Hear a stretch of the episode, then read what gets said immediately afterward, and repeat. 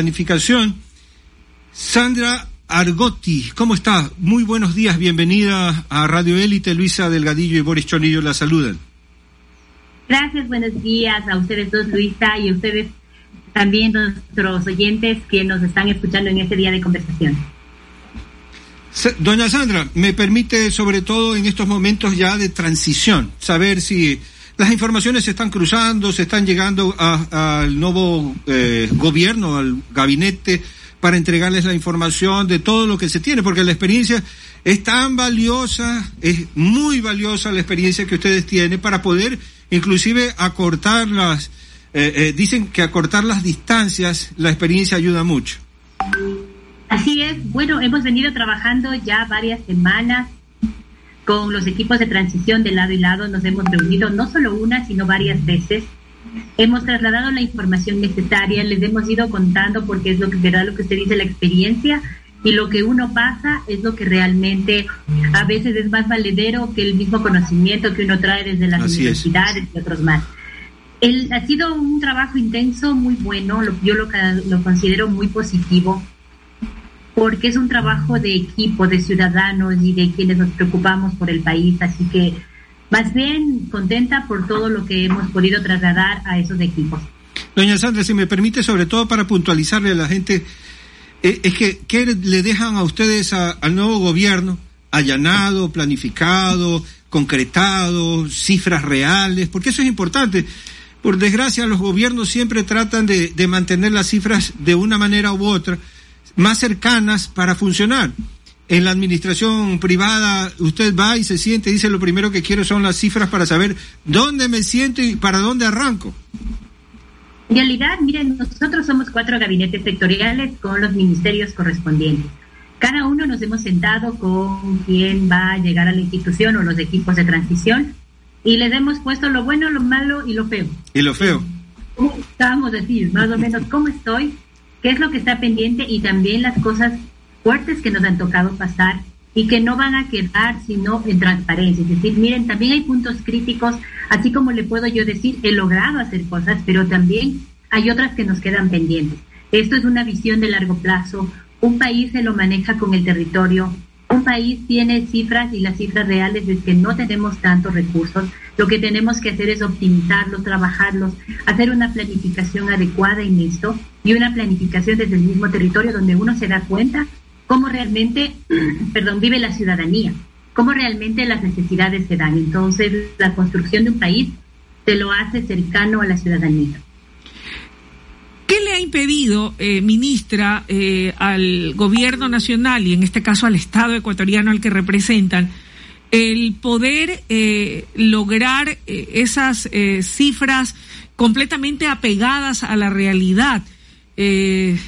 entiendo, y, y usted corríjame si acaso estoy equivocada, que tal vez una de las mayores limitantes, más allá de la falta de voluntad en muchos casos, lamentablemente, es el tema del presupuesto, el tema económico. Es verdad, los recursos han sido escasos, hemos tenido que renegociar deuda, hemos tenido que a veces las obras paralizarlas un poco, dejarlas relegadas hasta obtener otros recursos. La parte social ha sido la más fuerte para nosotros, hemos trabajado muchísimo porque ahí no es una infraestructura solo física, sino es saber que la ciudadanía tiene voy a estar mejor mañana. Tocado por eso nos tocó renegociar deuda, bajar el interés, apoyarnos en esto. También nos pareció interesante, por el otro lado, es tratar de trabajar absolutamente en todos. No hemos descuidado una sola fase de lo que planificamos. Hemos tenido que cambiar estrategias, sí.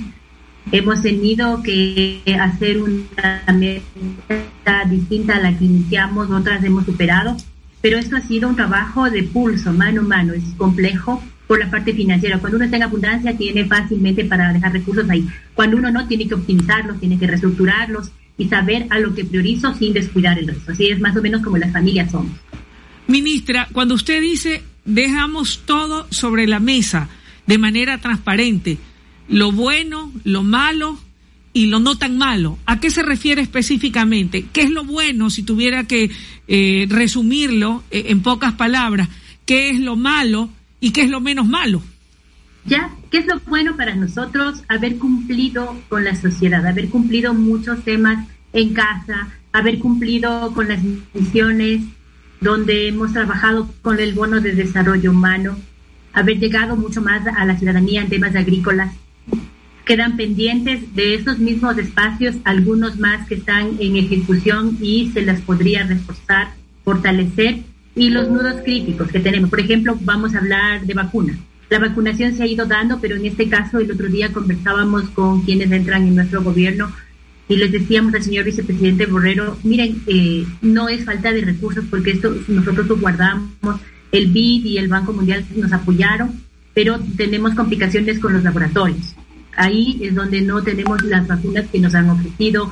Es complicado, es trabajar con esas fuertes desde la, misma parte internacional, es saber que ellos vayan cumpliendo con la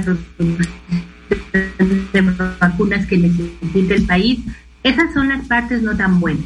Y el decir, miren, quisiéramos haber hecho mucho más, pero todavía hay ciudadanos que necesitamos fortalecerlos en la parte productiva, en el emprendimiento y en otros más, como la parte ahí sí financiera, pero hemos logrado también dar créditos a muchos más. Hemos logrado cumplir, no hemos cumplido todo, como decía el otro señor presidente el otro día, pero hemos podido dar casas beneficiadas completamente con la parte financiera otras eh, a medio financiar. Y acá eh, la ciudadanía se ha complementado con este espacio. Así que se han ido corrigiendo temas en el, en el trajinar de cada uno de los ministerios, en la parte social, el bono de desarrollo se subió muchísimo en pandemia. Esto llegó a casi más de 6 millones de ciudadanos, sobre todo quienes son informales y están en los territorios, pero también es, tengo que esperar tener un poco más de recursos y los organismos internacionales nos apoyaron decirle a ellos, nos van, obviamente, si usted le van a hacer un crédito, le van desembolsando conforme un cronograma, cumplimientos y todo eso hay que llevarlo. Eso se ha dejado muy claro a los equipos de transición. Ellos saben, y el otro día nos decían, sí sabemos que no tenemos mucha plata, así es. No tenemos tantos recursos, pero hay que optimizarlos y fortalecerlos y ver las maneras de cambiar nuestras estrategias y seguirlas adelante. Ministra, ¿quiere decir entonces que este 24 de mayo, cuando se posesione el presidente electo y todo su equipo de gobierno, a partir de entonces no habrá sorpresas? No creo tener así las sorpresas porque ha sido un trabajo muy intenso. Yo lo que más bien creo es que ellos iban a fortalecer algunas cosas porque nos las han dicho. Quisiéramos fortalecerlos de otra manera, quisiéramos tener el plan B, y ha sido muy interesante porque veo que es un equipo muy fuerte. Yo recuerdo la ministra de Salud que nos decía, tenemos un plan B precisamente, y eso es bueno, saber que el plan B va a llegar y que ellos conocen y no llegan al, escritorio y ahí recién se enteran. Así que creo que ha sido un cumplimiento interesante y de trabajo en equipo más que nada. Yo me voy muy contenta por eso, porque ha sido la transición bastante buena y ellos tienen una línea de partida, tienen una línea base donde van a se van a encontrar con una otra cosa, pero no con lo fuerte, eso saben ellos cuáles son los puntos críticos también. Señora ministra, eh, ¿qué le recomendaría al nuevo gobierno? Usted que ya hablamos de la experiencia, ¿qué le recomendaría al gobierno que se va a posesionar para eh, mejorar justamente su actividad, para ir al punto medular? Porque a veces cuando uno recién llega, uno tiene que eh, mm, visualizarlo todo y no sabe cuáles son los puntos fuertes y los puntos débiles. ¿Qué le recomendaría para que sea efectivo la próxima administración? Primero, el señor presidente tiene que presentar un plan nacional de su campaña y cómo está. Entonces, recomendarles que la planificación que ellos realicen las hagan en el territorio uno cuando va al territorio es donde se entera cómo se encuentra la ciudadanía, cómo se encuentra esa parte rural y esa parte de la ciudad. El escritorio a uno le sirve muchísimo, pero nosotros hemos trabajado en el territorio. Es ahí donde nuestros ciudadanos siempre nos están expresando sus necesidades y uno las visualiza. Así que es el trabajar siempre con las eh, empresas, con los emprendedores y con nuestras comunidades. Eso es importante. Ninguno de los ministros debe descuidar esa parte. Y así uno va programando la planificación y va cambiando las estrategias, porque ahí está donde nosotros tenemos a nuestros agricultores, emprendedores, a quienes nos miran con ojos de esperanza y dicen, necesito esto. Entonces, así es como vamos a ir poco a poco desarrollando mucho más el país. Esa es mi recomendación.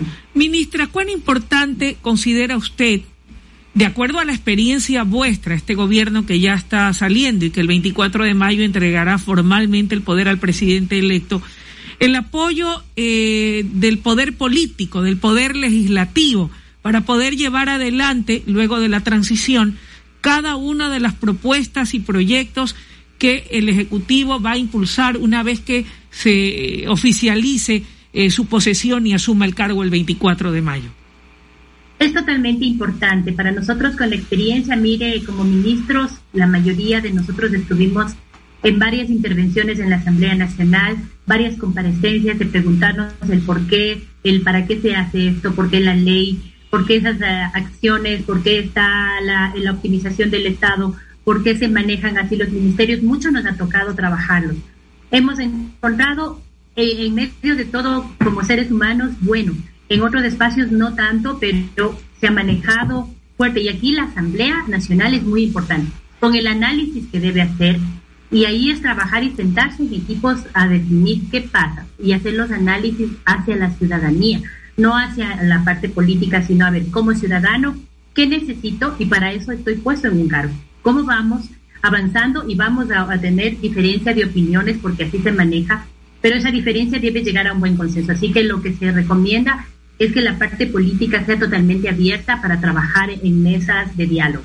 ¿Está consciente, eh, ministra, que esta nueva asamblea ha dicho que va a ir lista también para fiscalizar todo lo que se hizo a lo largo de los cuatro años del gobierno saliente del presidente Lenin Moreno? A lo mejor habrá algunos ministros que vayan a ser convocados para pedirles cuentas de sus actos. Y a mí me parece la fiscalización bien, en el sentido de la apertura y la transparencia que uno debe manejar. Nosotros vamos a dar mañana en la Presidencia de la República una rueda de prensa de cómo se evaluó la planificación nacional. A las nueve de la mañana tenemos ahí la rueda de prensa para decirles, en mi caso, cómo terminamos el periodo 2017-2021 en una evaluación del Plan Nacional de Desarrollo. Dentro de esto ya cada ministro ha manejado su cartera de Estado y los proyectos que han ido avanzando. Entonces ahí yo les voy a presentar un poco y luego ya estará en un documento, estará, porque todos los años se han presentado a la Asamblea Nacional el desarrollo de ese plan nacional. ¿Podría anticiparnos o resumirnos un poco de ese balance eh, que se va a anunciar mañana? ¿Usted cree que ha sido bueno, malo, regular? Yo creo que bastante bueno en medio de todas las crisis financieras que hemos surgido. Hemos hecho el mejor esfuerzo. Yo me voy muy complacida de un gabinete que se ha esforzado muchísimo por trabajarlo. Tenemos las viviendas, la parte social, donde los bonos de desarrollo han llegado a muchos más ciudadanos, donde los agricultores han tenido experiencias ya incluso con el tema de investigación, los mercados que se han ido abriendo. Cuando entramos en pandemia, cómo hemos ido fortaleciendo. Entonces ahí se van a ver muchas acciones. Otras siempre, nada es perfecto. Quedaremos en deuda, digamos así, porque decíamos que quisiéramos tener muchas más manos pero lo hemos logrado, hemos conseguido, entonces ustedes lo van a ver y también lo que nos falta, es decir, ahí se va a fortalecer, creo, y la recomendación es que el otro gobierno continúe algunos proyectos, decirles que el Ecuador tiene alrededor de 1.500 proyectos en ejecución, unos heredados, otros de este momento y otros que los manejan los otros sectores que están dentro de lo que es el presupuesto general del Estado. Así que ahí lo van a observar y decirles que ha sido bastante buena la información versus ciertos, como le decía en su momento, críticos momentos también y fuertes que se van quedando para irlo solucionando. Señora ministra, muchas gracias por haber estado con nosotros en Élite Noticias. Le agradecemos. A ustedes, muy gentiles por la invitación y la conversación. Gracias. Gracias a usted. Ha estado con nosotros la ministra eh, de Planificación, la señora Sandra Argotti, unos minutos conversándonos porque mañana tendrá también una rueda de prensa y entregará su balance de trabajo